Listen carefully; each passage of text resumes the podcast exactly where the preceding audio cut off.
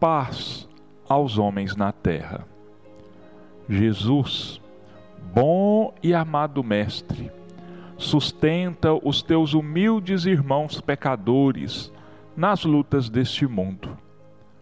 Anjo bendito do Senhor, abre para nós os teus compassivos braços, abriga-nos do mal, levanta os nossos espíritos à majestade do teu reino e infunde em todos os nossos sentidos a luz do teu imenso amor.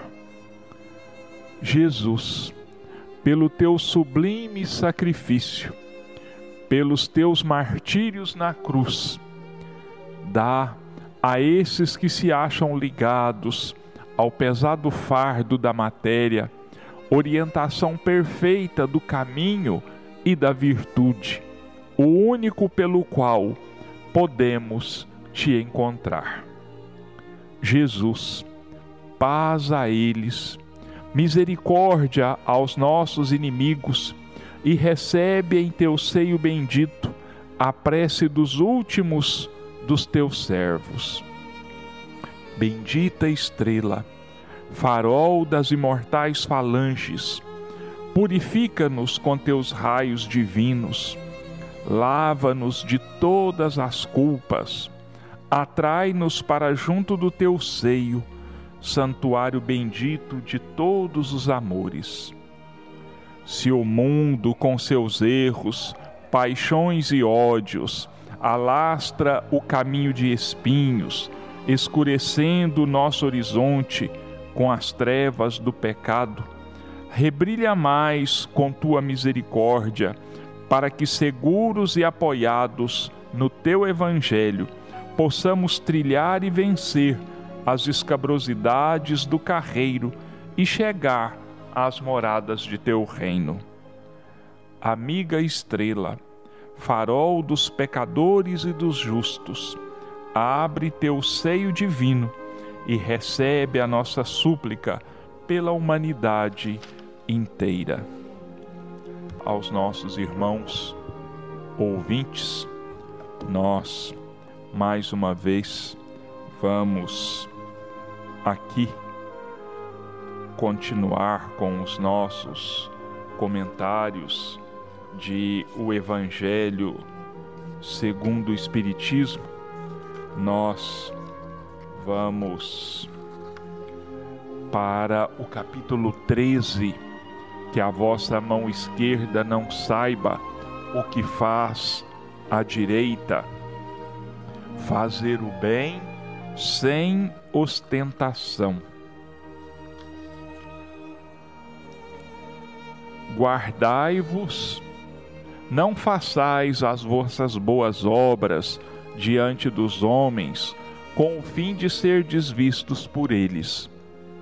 De outra sorte, não tereis a recompensa da mão de vosso Pai que está nos céus.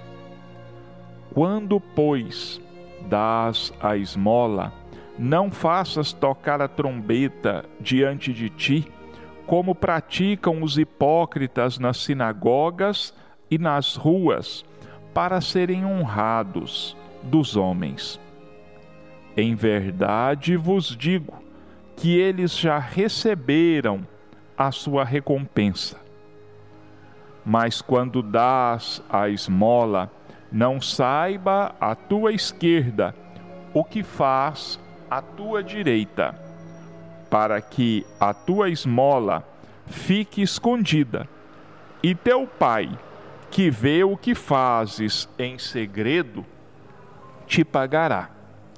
Mateus capítulo 6, versículos 1 a 4.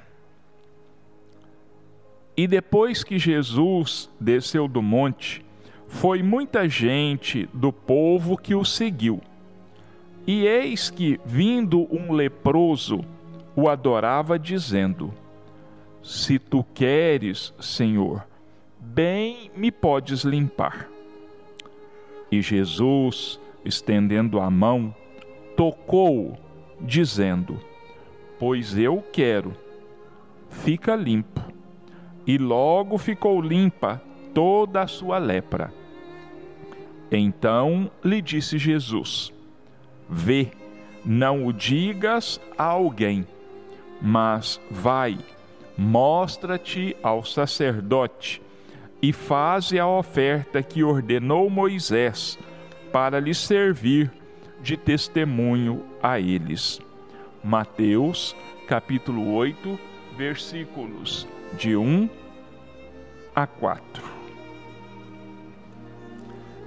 Fazer o bem sem ostentação tem grande mérito.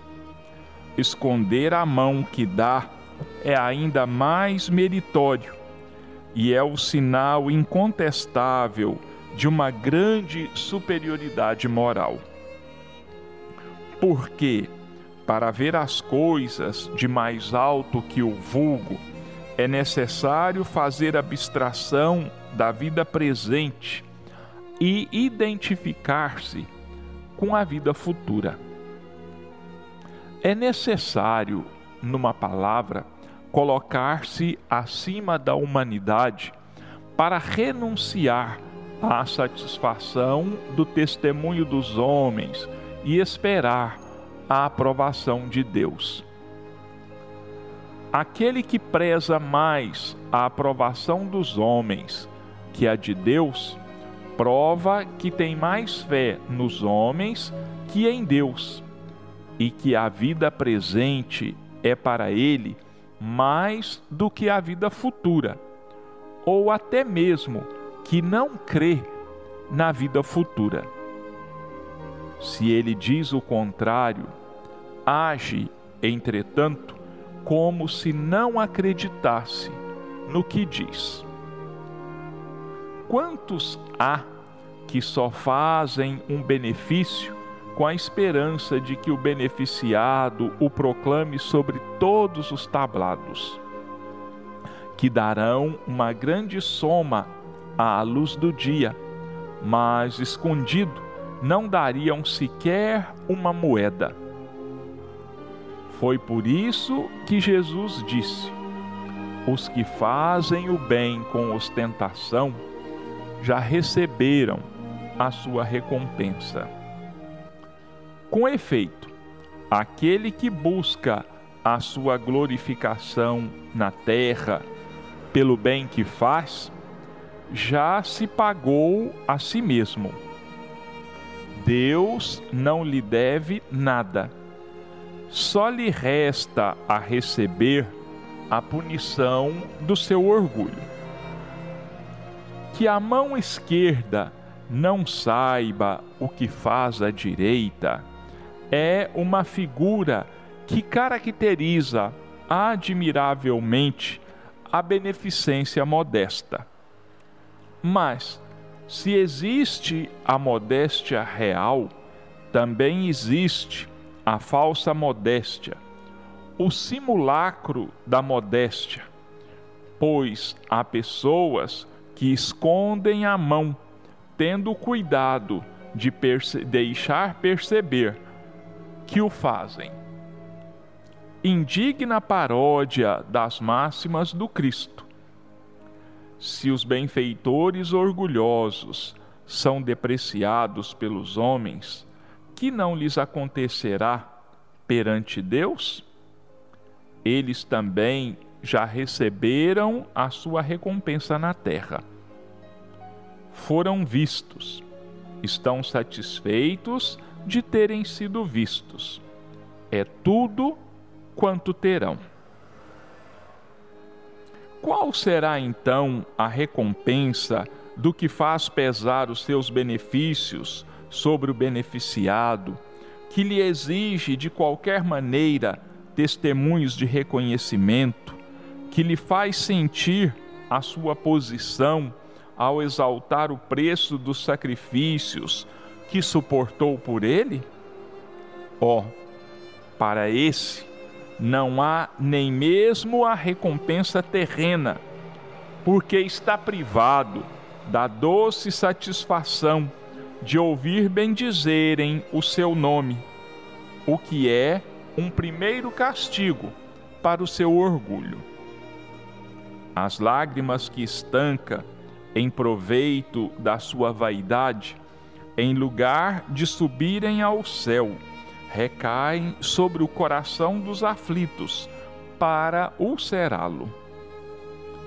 O bem que faz não lhe aproveita, desde que o censura, porque todo benefício exprobado é moeda alterada que perdeu o valor. O benefício sem ostentação tem duplo mérito. Além da caridade material, constitui caridade moral, pois contorna a suscetibilidade do beneficiado, fazendo-o aceitar o benefício sem lhe ferir o amor próprio e salvaguardando a sua dignidade humana, pois a quem aceite um serviço, mas recuse a esmola.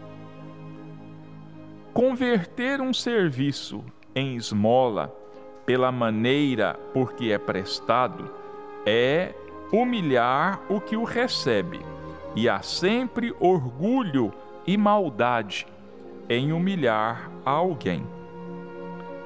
A verdadeira caridade, ao contrário, é delicada e habilidosa para dissimular o benefício e evitar até as menores possibilidades de melindre, porque todo choque moral aumenta o sofrimento provocado pela necessidade. Ela sabe encontrar palavras doces e afáveis que põem o beneficiado à vontade diante do benfeitor, enquanto a caridade orgulhosa o humilha. O sublime da verdadeira generosidade está em saber o benfeitor inverter os papéis, encontrando um meio de parecer ele mesmo agradecido àquele a quem presta o serviço. Eis o que querem dizer estas palavras: que a mão esquerda não saiba o que dá à direita.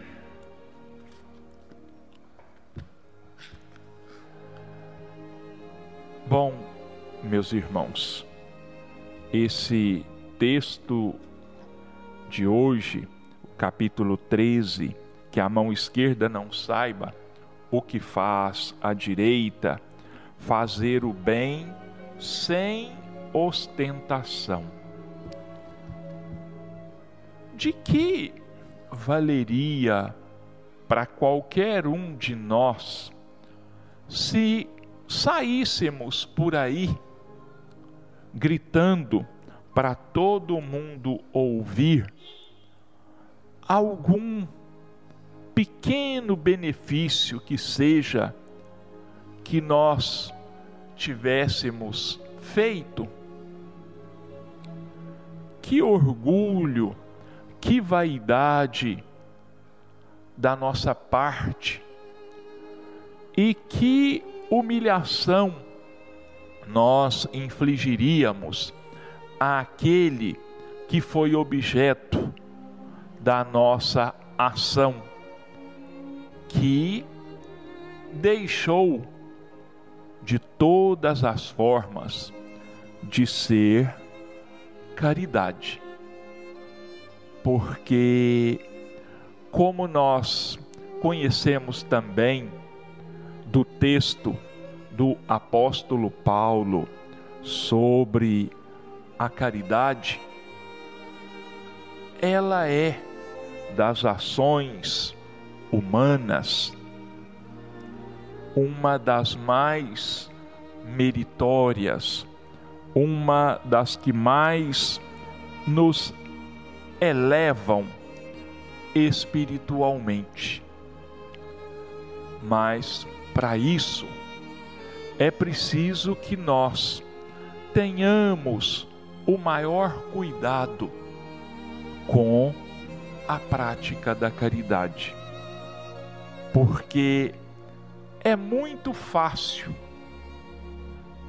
é muito perigoso ainda que a caridade, aquilo que nós pensávamos ser caridade, se torne pura e simplesmente ostentação de nossa parte. Desejo de sermos vistos, sermos elogiados, sermos louvados. E a caridade praticada a esse preço, ela tem o seu valor invertido. Porque, na verdade, nós estamos buscando, isto sim, o reconhecimento dos homens. E quantas vezes os próprios homens, os próprios encarnados, deploram esse tipo de caridade? Quantas vezes os próprios seres humanos, percebendo as intenções daquele que finge fazer a caridade, percebem que não há nenhuma intenção de prática da caridade naquelas ações, mas simplesmente a pessoa está buscando a própria evidência, o próprio destaque. E se ele queria evidência, se ele queria destaque, ele vai ter. Talvez até de forma negativa, porque esse tipo de caridade é muito mal vista pelas outras pessoas. Então, quando resolvermos praticar a caridade, que nós busquemos observar plenamente essas palavras de Jesus. Que a vossa mão esquerda não saiba o que dá a vossa mão direita. Quer dizer, a caridade invisível. Vamos usar esse termo, a caridade invisível, aquela que, além do conhecimento de Deus, só vai ter o conhecimento do benfeitor e do beneficiado.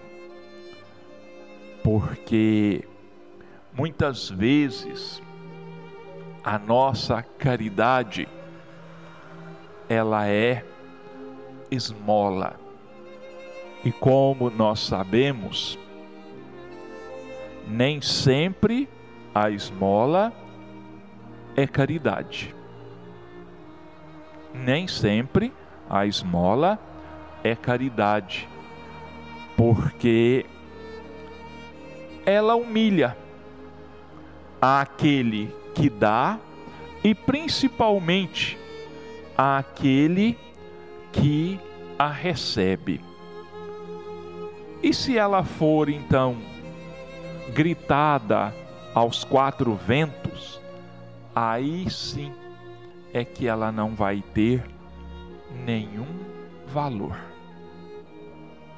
Busquemos então, meus irmãos, no exercício da caridade, a total discrição. Se possível, que nem mesmo o beneficiado ficasse conhecendo quem é o seu benfeitor. Eu já falei isso aqui algumas vezes e vou relembrar aqui os casos né, de Ayrton Senna, que depois do seu desencarne se descobriu em hospitais, em clínicas médicas, outras organizações de benemerência, de serviço à humanidade, doações feitas por ele, por Ayrton Senna, e que ninguém ficou sabendo, só depois do seu desencarne. Outro que nós conhecemos como Chaves, daquele programa infantil, Roberto Bolanhos, mexicano, que também criou lá no México, entre outras coisas, uma entidade para cuidar e tratar de crianças obesas. E isso só foi descoberto também depois do seu desencarne. E muitos e muitos outros devem existir. Nós não sabemos porque certamente essas pessoas tiveram o supremo cuidado de obedecer a esse mandamento de Jesus que a vossa mão esquerda não saiba o que dá a vossa mão direita. Mas, infelizmente, como o próprio Kardec chama a nossa atenção aqui no nesse texto, existem aqueles que fingem esconder a mão mas que fazem questão de deixar uma parte para que ela seja vista. Quer dizer, ele dá um jeitinho de que as pessoas descubram as suas ações. E como já foi dito aqui, isso é a caridade fingida, a falsa caridade, o simulacro de caridade. Não é a verdadeira caridade que nós estamos fazendo. E a quem interessa a cada um de nós que saiba dos nossos atos caridosos.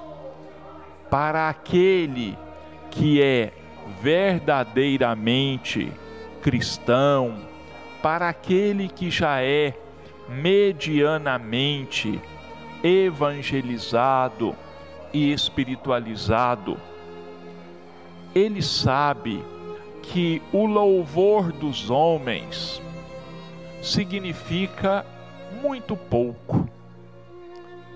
O que vale para ele, para o verdadeiro benemérito, para o verdadeiro caridoso, é única e exclusivamente a aprovação da sua consciência e a aprovação de Deus.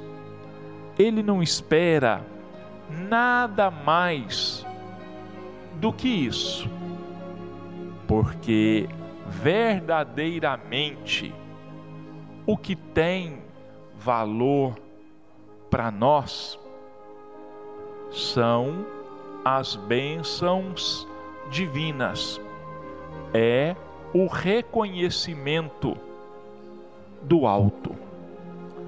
Então não vamos esperar que essa nossa falsa aparência de gestos caridosos, que eles venham a encontrar resposta, que eles venham a encontrar ressonância no mundo espiritual, porque realmente não vão encontrar.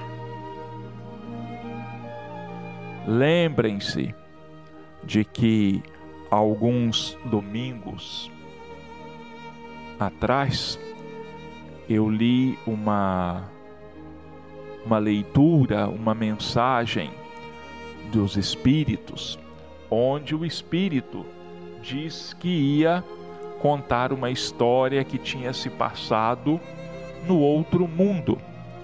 A história daqueles dois homens que Deus teria dito: enquanto viverem na terra, eu vou observar a prática da caridade de cada um deles e todos os seus atos de caridade serão guardados em um saco para cada um.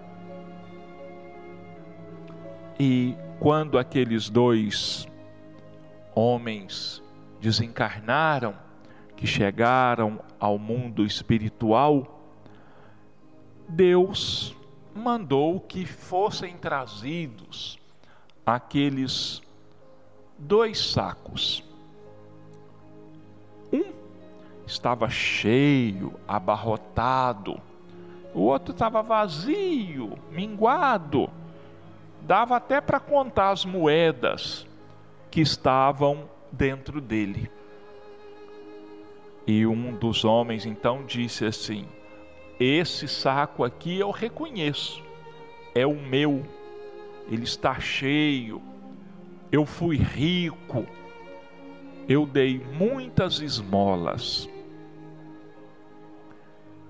Aí Deus disse para ele: É verdade, você deu muito, mas você deu orgulhosamente, você deu daquilo que te sobrava.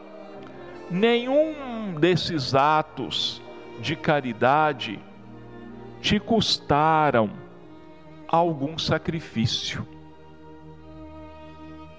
Nenhum deles te custou nenhum sacrifício, porque você deu do que não lhe faria a menor falta.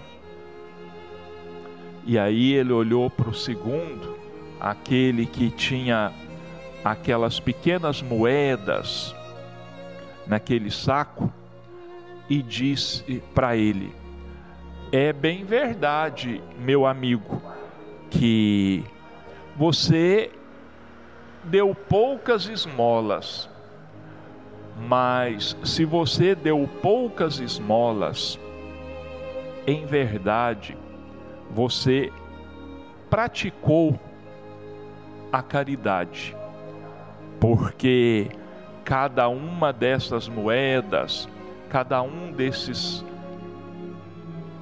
desses auxílios que você prestou, você teve que abrir mão de algo que era necessário a você.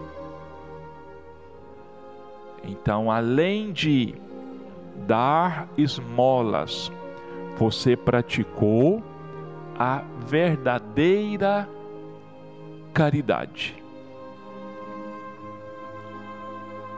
Por essa pequena história, meus irmãos, nós podemos perceber que, na verdade, não é a quantidade que conta, mas a qualidade.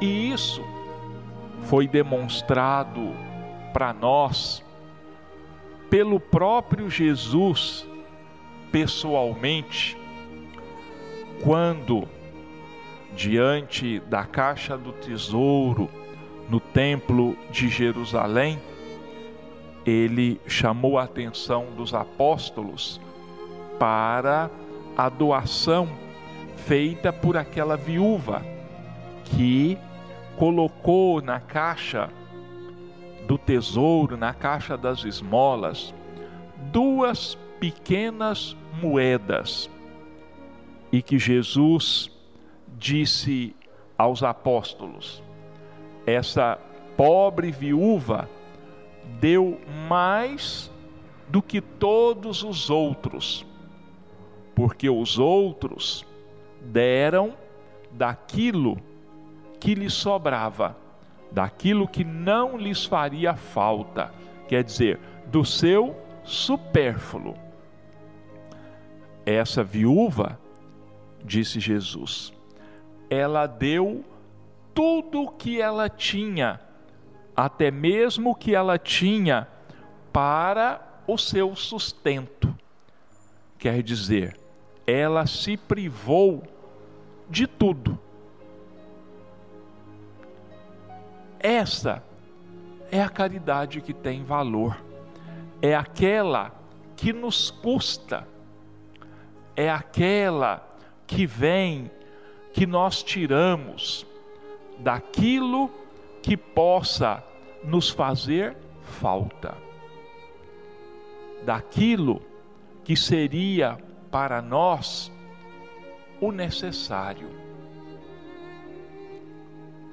E felizmente, graças a Deus, existem muitas e muitas pessoas que, ainda que tenham uma vida de grandes dificuldades econômicas, de grandes dificuldades materiais, ainda acham um meio de auxiliarem ao seu próximo de auxiliarem aqueles que necessitam, que precisam mais do que elas próprias.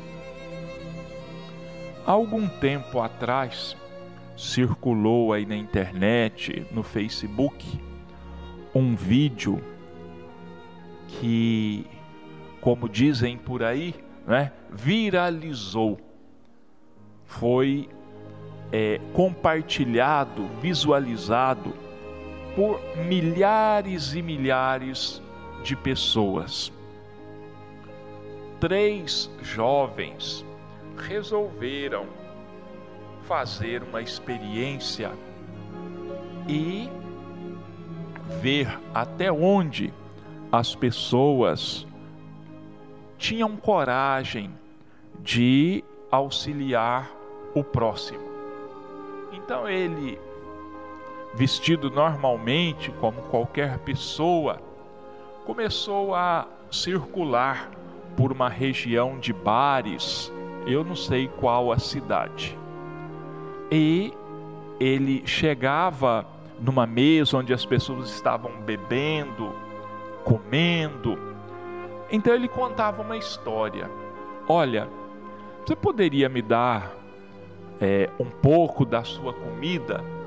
Eu estava muito atrasado, tomei banho em casa, corri para a faculdade, esqueci a minha carteira e eu estou com muita fome. Você pode dividir a sua comida comigo? Ele passou por umas quatro ou cinco mesas em alguns bares, em algumas lanchonetes.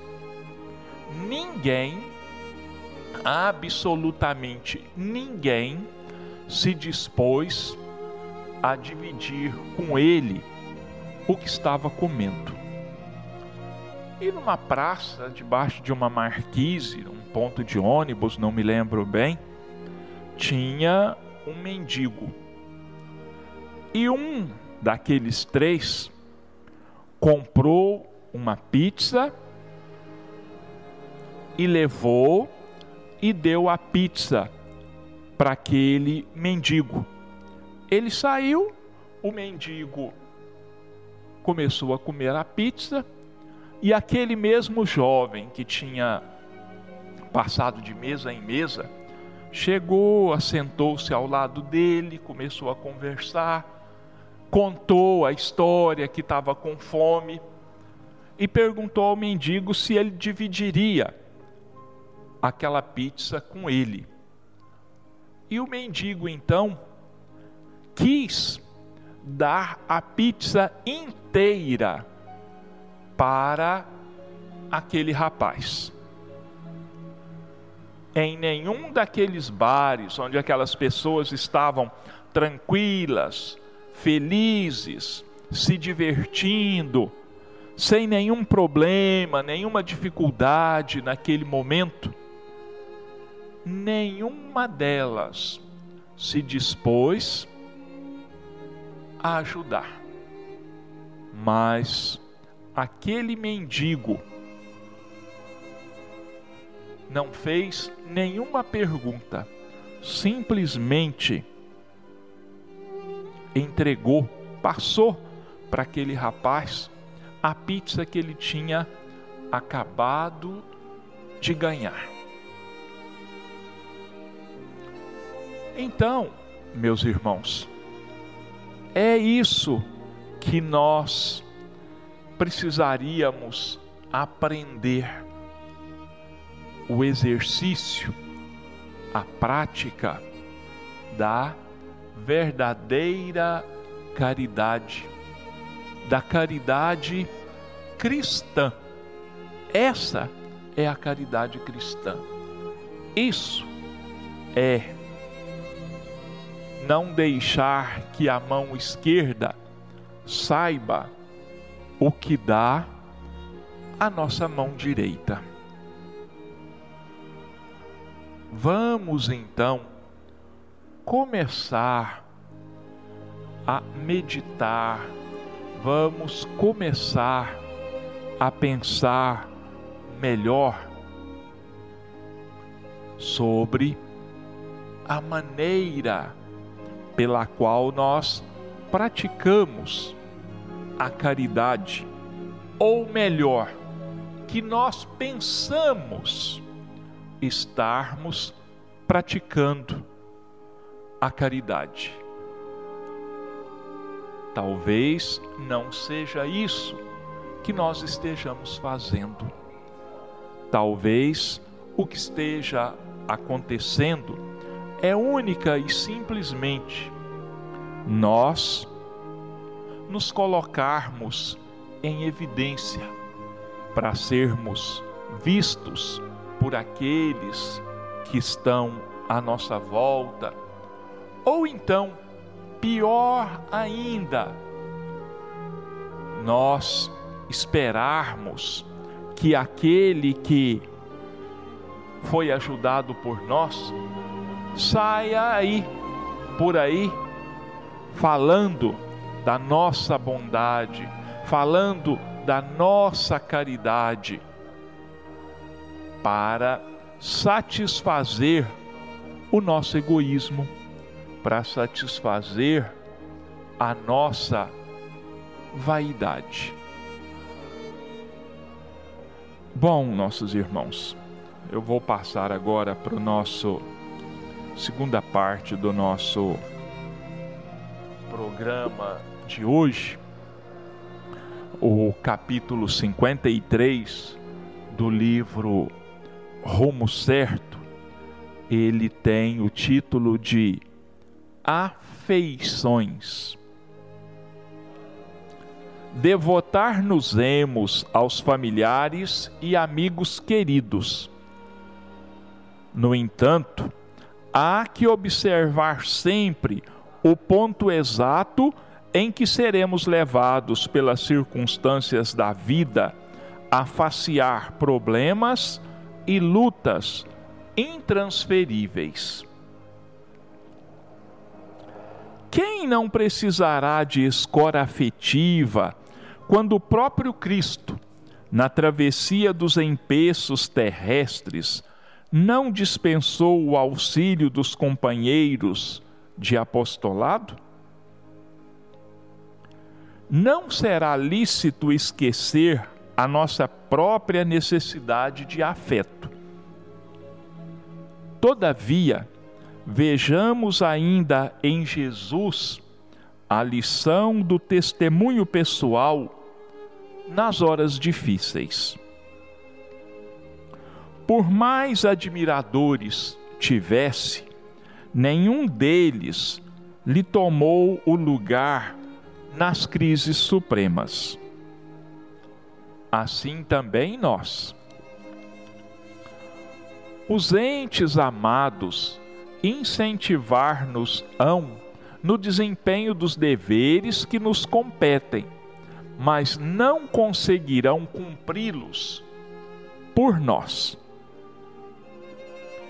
O professor prepara o aluno. Entretanto, não lhe viverá de futuro os percalços da profissão.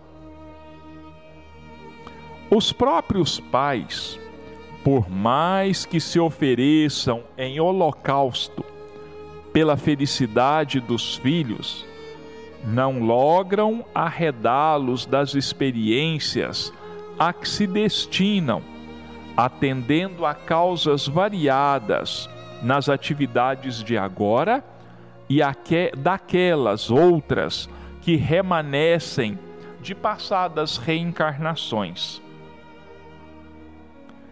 Amemos nossos familiares e amigos.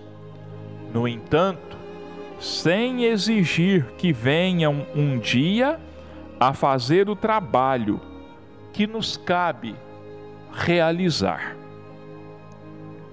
Todos eles serão provavelmente criaturas admiráveis no entendimento e na virtude mas não nos conhecem as lutas mais íntimas, tanto quanto, de nossa parte, não conhecemos as deles. Auxiliemo-nos mutuamente, aceitando-lhes o concurso, sabendo, porém, poupá-los aos sofrimentos inúteis de viver nos obstáculos que nos digam respeito. Isso porque as afeições nos ajudam na parte visível de nossas dificuldades. Entretanto, urge reconhecer que não são capazes de solucionar por nós os problemas profundos que carregamos na intimidade indevassável do coração, onde estamos absolutamente insulados, entregues à nossa própria consciência e ao juízo de Deus. Afeições, afeto, amizade, estima. Quem de nós pode viver dispensando afeições? Quem de nós pode viver sem amigos, sem amparo moral, sem sustentação? Daqueles que nos rodeiam. Nenhum de nós.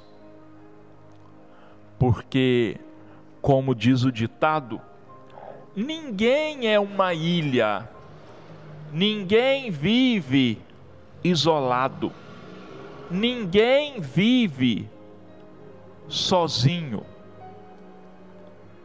Absolutamente ninguém vive sozinho. Porque se porventura nós vivêssemos sozinhos, com certeza nós perderíamos a razão, nós ficaríamos loucos. E é por isso que nós vivemos em sociedade, é por isso que nós temos as nossas afeições. Eles nos ajudam, eles nos sustentam, eles nos amparam, assim como de nossa parte nós também os sustentamos, nós também os amparamos, moral e espiritualmente. Mas tem uma coisa que nós não podemos nos esquecer jamais. É que, por mais que nós pensemos que conhecemos alguém, ou que alguém nos conheça, isso não é verdade. Aliás, isto é impossível. Porque cada um de nós, cada espírito do universo é único. Não existe no universo um espírito que seja exatamente igual ao outro. Então, se nós não nos conhecemos intimamente uns aos outros, é claro que existem dores, existem dificuldades no outro que nós desconhecemos. Ainda que a, que a gente os veja sempre alegres, sempre sorridentes, aparentemente muito felizes. Isso não é verdade. E nós não podemos então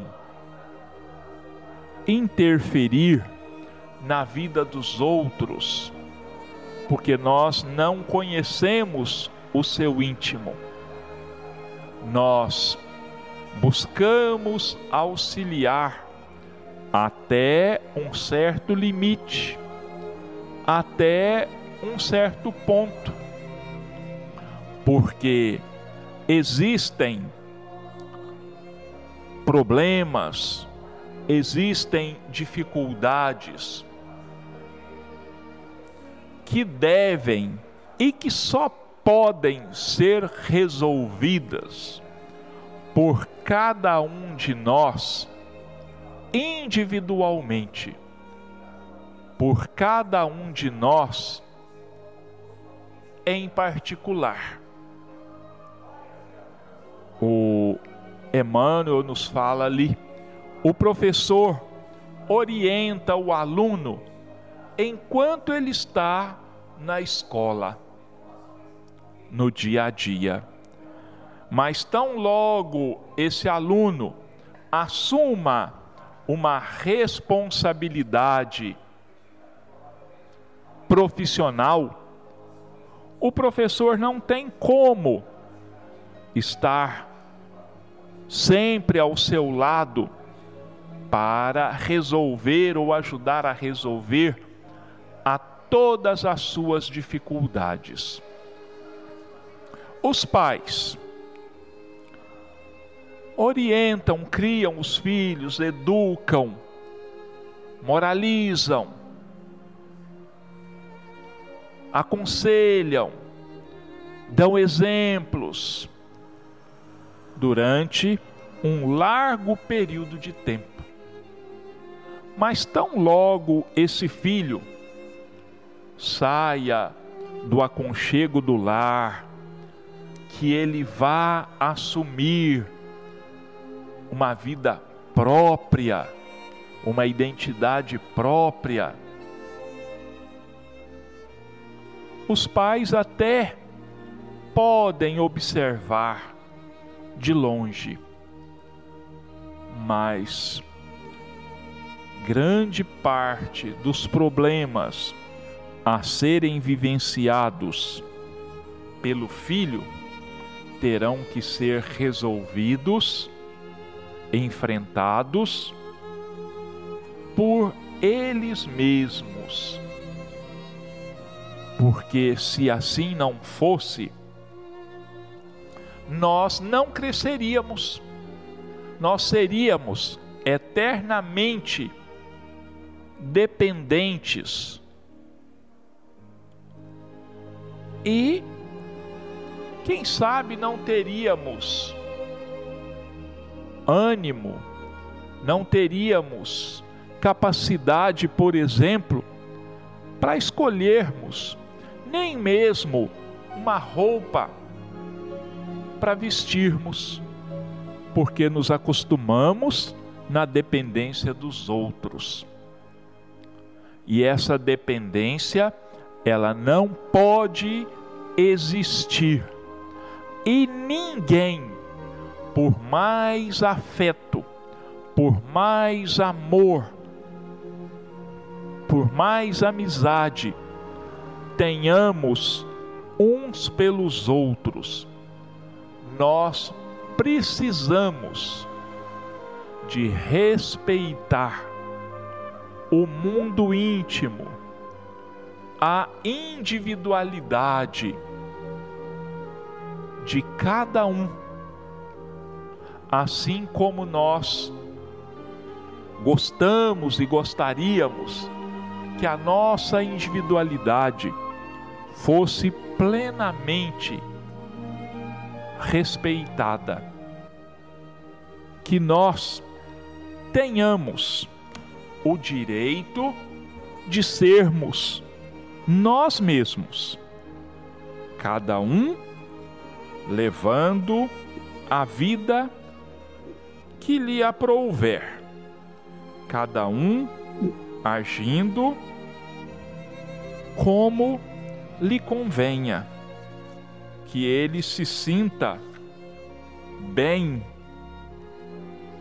com a vida que ele esteja levando, porque, voltando a falar para os nossos irmãos, que nós não podemos nos responsabilizar pelos atos de ninguém. Nós não podemos viver a vida de ninguém. Então nós vamos encerrando por aqui a nossa participação nesta manhã de hoje, agradecendo a Deus e a Jesus pelas bênçãos concedidas a cada um de nós, agradecermos aos nossos irmãos ouvintes pela oportunidade que têm nos dado. E para encerrar, nós vamos ler aqui a prece do servidor, de autoria de Emmanuel e psicografia de Francisco Cândido Xavier. Senhor, ensina-nos a trilhar a luminosa estrada do auxílio. Dá-nos força para destruir a pesada fortaleza de nossos próprios erros. Coragem para abrir o caminho da libertação de nós mesmos.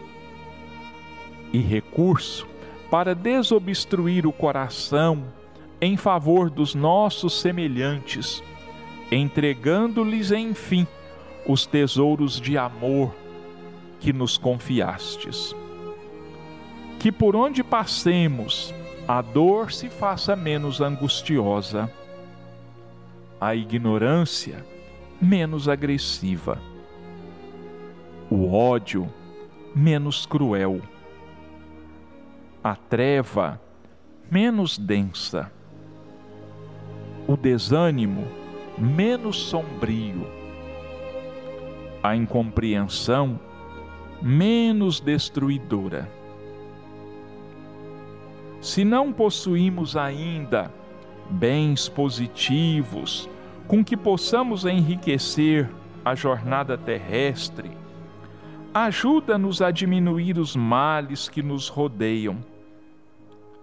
Que em teu nome distribuamos fraternidade e renovação, usando com alegria os dons sublimes e invisíveis do silêncio, da compreensão e da renúncia.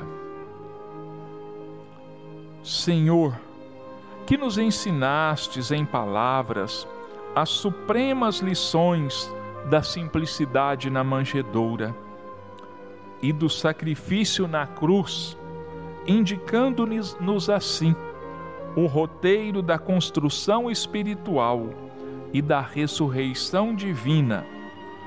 Orienta-nos o passo incerto e ampara-nos os propósitos santificantes, para que a Sua vontade misericordiosa e justa se faça hoje e sempre, onde estivermos, e que assim seja.